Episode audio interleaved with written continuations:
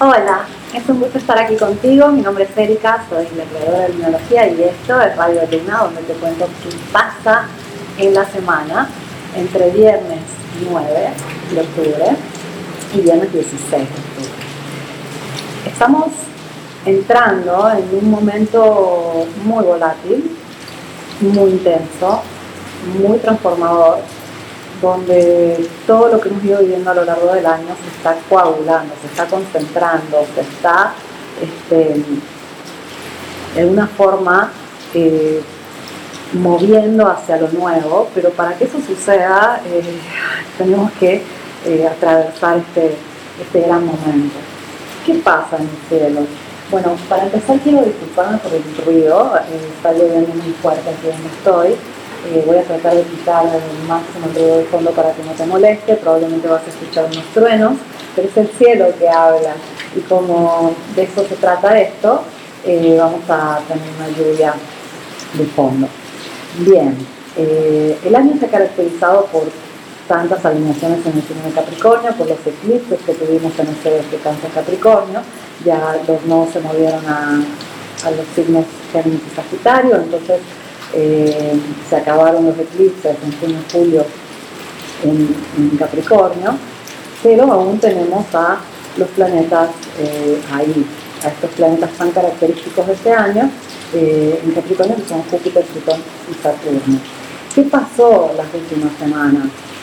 Tuvimos a Júpiter despertando y también a Saturno en el mes de septiembre y el día 4 de octubre eh, despertó Plutón. Entonces los tres integrantes de este signo están despertando. Eh, digo están despertando porque por más que técnicamente ya están directos, no están avanzando mucho, recién van como empezando a moverse.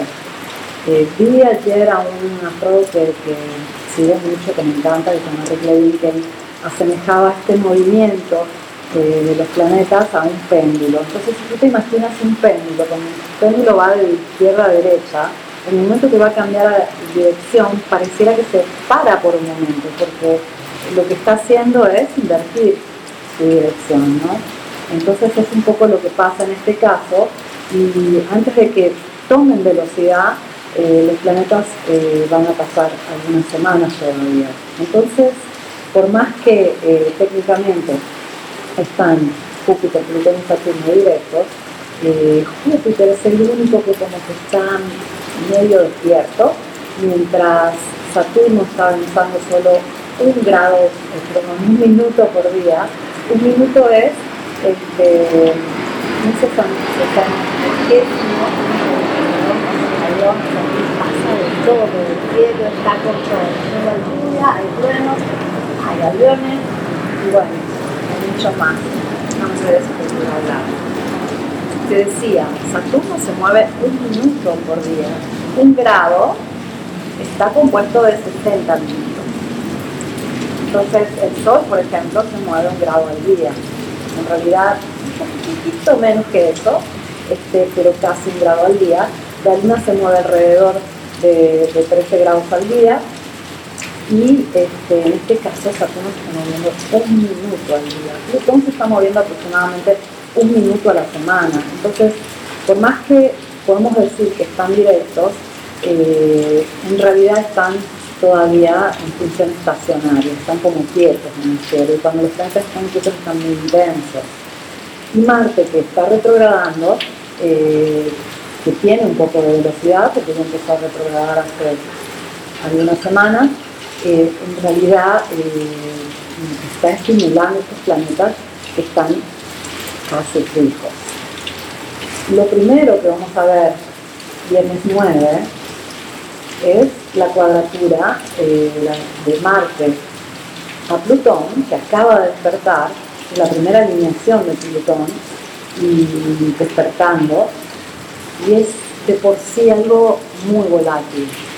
Plutón y Marte cuando se asocian hablamos de un instinto explosivo, hablamos de un instinto eh, algo, algo errático, eh, impulsivo. Marte está súper cerca de la Tierra.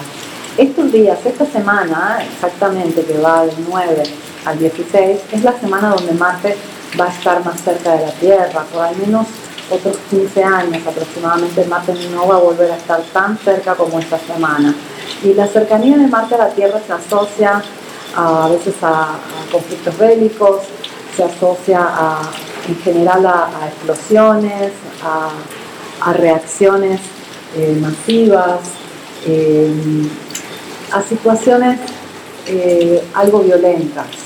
¿Por qué? Porque Marte es el dios de la guerra, Marte es el dios de la afirmación, de la autoafirmación. Yo quiero este territorio para mí y voy a luchar por él, no me importa nada. Esa es una función de Marte.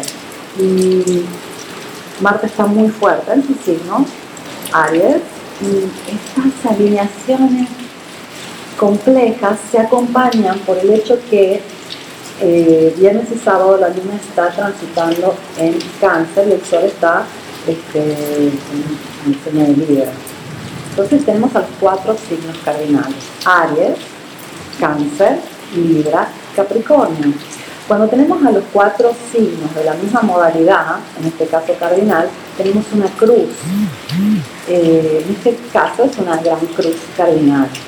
Las cruces son eh, grandes fuerzas, grandes dinamismos que se caracterizan por la modalidad de los signos donde están presentes, por lo tanto vamos a tener o cruces cardinales, o cruces fijas, o cruces mutables, y en el caso de la cruz cardinal habla de este, liderazgo, de inicios, de, énfasis en nuevos comienzos, pero no son comienzos fáciles. ¿Por qué? Porque tenemos aquí la luna haciendo oposición y cuadraturas, el sol haciendo lo mismo, Júpiter eh, Plutón y Saturno también, y Marte también. Entonces aquí es como tener a cuatro facciones que necesitan ponerse de acuerdo.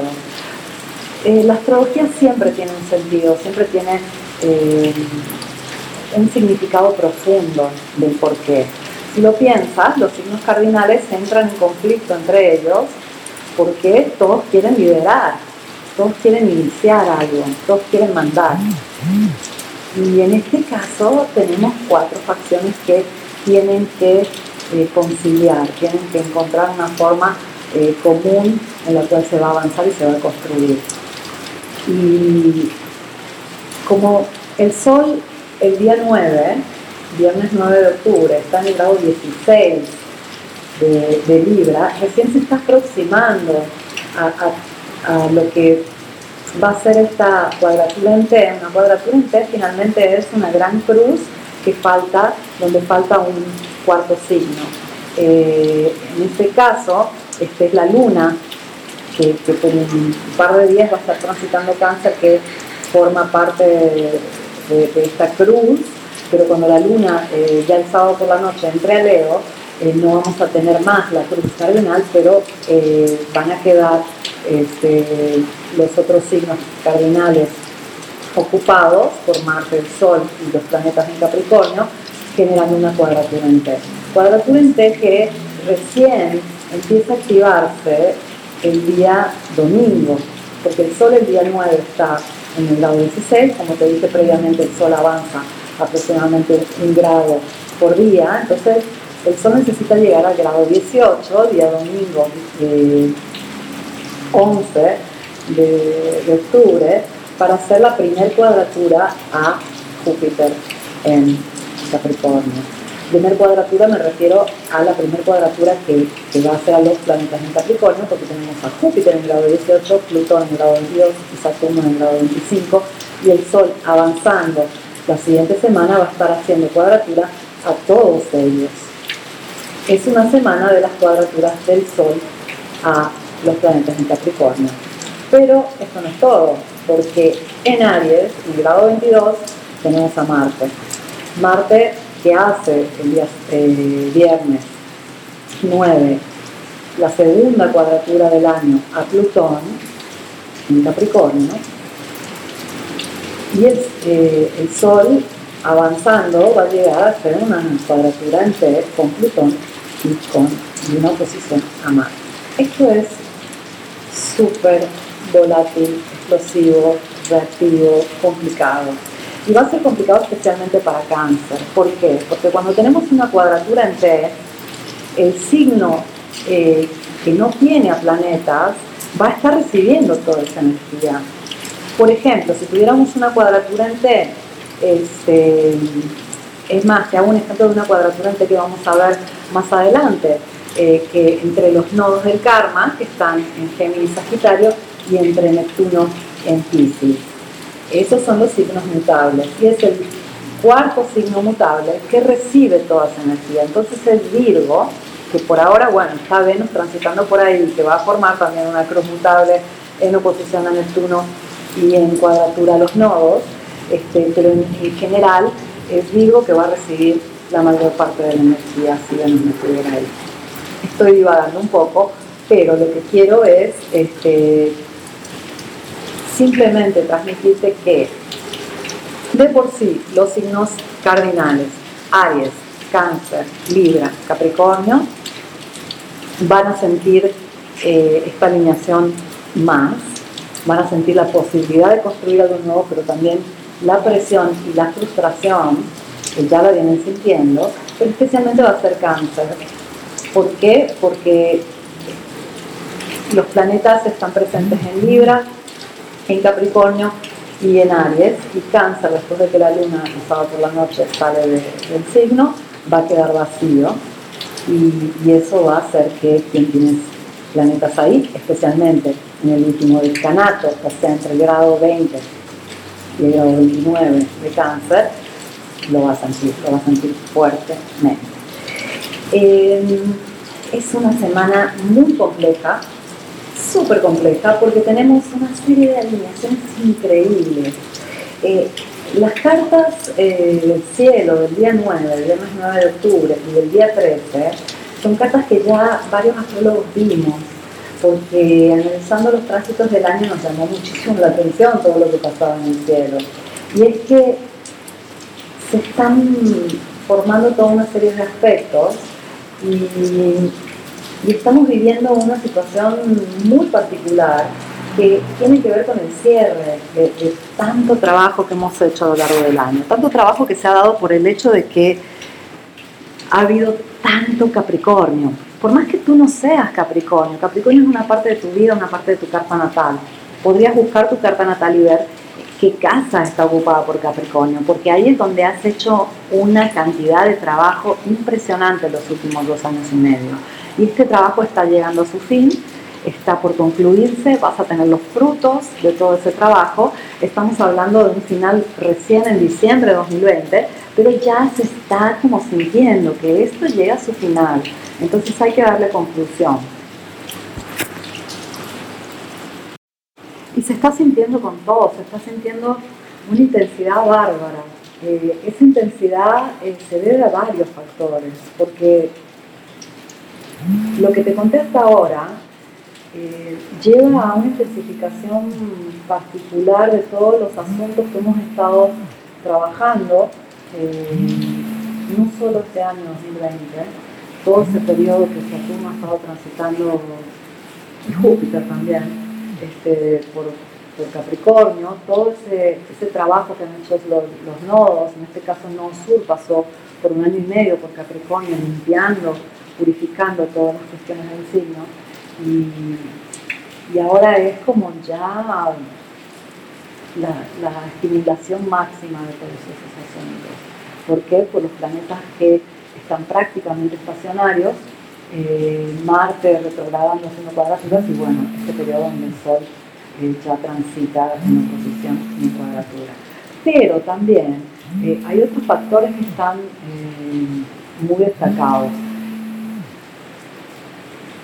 Tenemos mucha tierra en este momento en el cielo, porque Venus está en el signo de Virgo y, es el día sábado 10 que va a ser un trino a Urano en Tauro.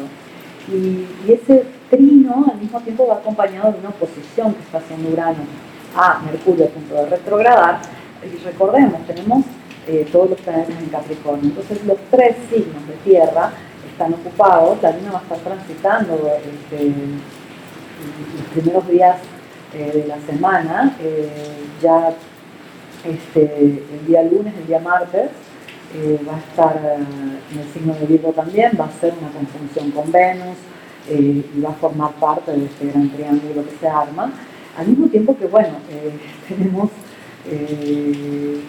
por otro lado mucha agua, tenemos a Mercurio en Escorpio, tenemos a Neptuno en Pisces, que van a estar hablando entre ellos.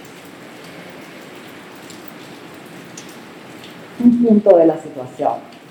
El fin de semana eh, se divide entre la luna transitando cáncer el día sábado. Eh, el día sábado va a ser un día complejo porque la última parte del tránsito de la luna va a ser justamente las oposiciones a Plutón, a Saturno. Y no es algo simple, no es algo, es cuando ya se siente una reactividad y es muy fácil sentirse atacados. La luna nos conecta a nivel emocional y con luna en cáncer podemos entrar muy fácilmente a la defensiva y va a aliviar bastante ese, tránsito de la luna en Leo el día domingo y el día lunes. Entonces, eh, recomiendo un poco de descanso eh, en general porque eh, estamos entrando ya en una fase de retrogradación de Mercurio. Mercurio oficialmente empieza a retrogradar recién el día 13 y empieza a retrogradar ese día martes 13, no solo es un martes 13, es un día donde el Sol se opone a Marte mientras hace una cuadratura en con los planetas en Capricornio y es un día este, Mercurio estacionario en Escorpio a punto de retrogradar en oposición a Urano. Es el mismo día que la luna ya está en Virgo y hace una conjunción con Venus que se acerca a una posición con Neptuno. Yo sé que todo esto es demasiado, que suena confusional, pero no soy yo, es el cielo. Esta semana está con todo, está como nunca. La verdad es que eh, todo puede pasar estos días. Eh, se siente mucha, mucha, mucha intensidad. Pero Mercurio retrógrado en Escorpio nos va a ayudar nos ayuda muchísimo. ¿Por qué? Porque nos va a permitir ir al hueso, ir a fondo de las cuestiones, cambiar lo que tiene que ser cambiado, a nivel de pensamiento, a nivel de visión. Y Mercurio justamente el día 13, martes 13, eh, entra eh, en su fase retrógrada que va a mantener hasta el día 3 de noviembre. Eh, tenemos unos eh, unos 20 días, Mercurio siempre retrograda aproximadamente 3 semanas, a veces 19 días, llega a retrogradar hasta 25 días, dependiendo este, del tránsito específico. En este caso este, son 3 semanas prácticamente exactas. Y eh, de Escorpio va a volver a Libra. Esto nos va a permitir también eh, redimensionar un poco encontrar un equilibrio, porque las cosas que van a surgir, lo que va a salir a la luz en esta fase es primordial, es fundamental. Recuerda que tenemos una última conjunción de Júpiter con Plutón, tuvimos ya dos este año, y han coincidido con momentos donde han salido verdades muy cómodas a la luz. Siempre Júpiter con Plutón trata de este, iluminar eh, lo que hay que saber, eh, nos permite descubrir lo oculto y, Mercurio transitando por Escorpio eh, se va a ocupar de, enfatizar esa investigación profunda. A mí me parece un tránsito ideal, un tránsito de descanso, porque realmente estamos a mitad de octubre, cuando termine esta semana de la que te hablo, pero va a ser un abrir y cerrar de ojos y vamos a estar a final de año, porque se va a acelerar todo. Eh, nos estamos acercando a una luna nueva, que es justamente el viernes 16. Eh, yo voy a hablar de Mercurio retrógrado y de la luna nueva de forma separada en un podcast. Eh, en este podcast va a ser este, algo superficial para poder profundizarlo de forma separada. Pero comprende que esta luna nueva va a ser una luna nueva muy particular, se va a sentir casi como luna llena, luego tenemos una luna llena también muy intensa a final del mes, y la siguiente luna nueva en Escorpio, el día 14 de noviembre, es la que da inicio a la temporada de eclipses.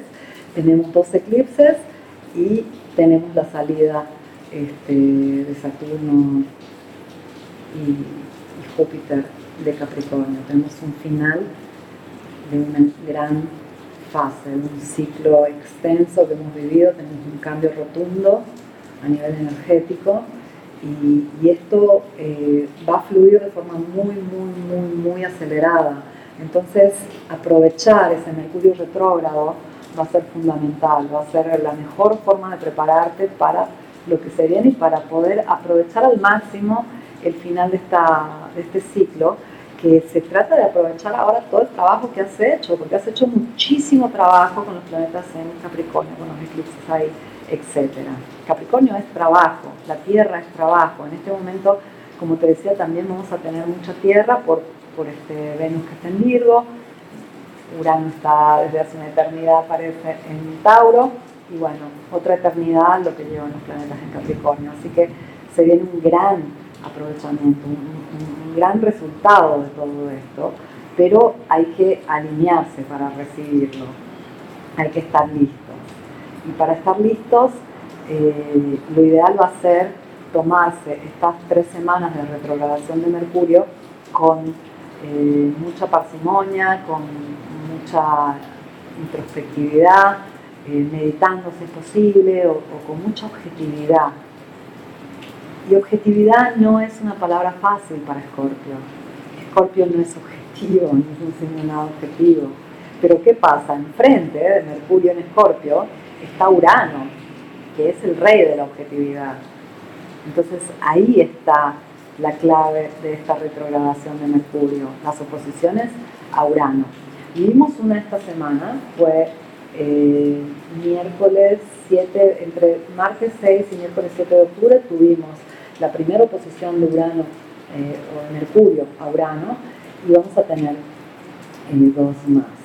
Entonces, es lo que el cielo nos está diciendo, hay que ser objetivos, hay que, por más que lleguemos al hueso nos tomemos las cosas de forma muy personal, por más que duela, por más que la realidad sea cruda, hay que ser objetivos.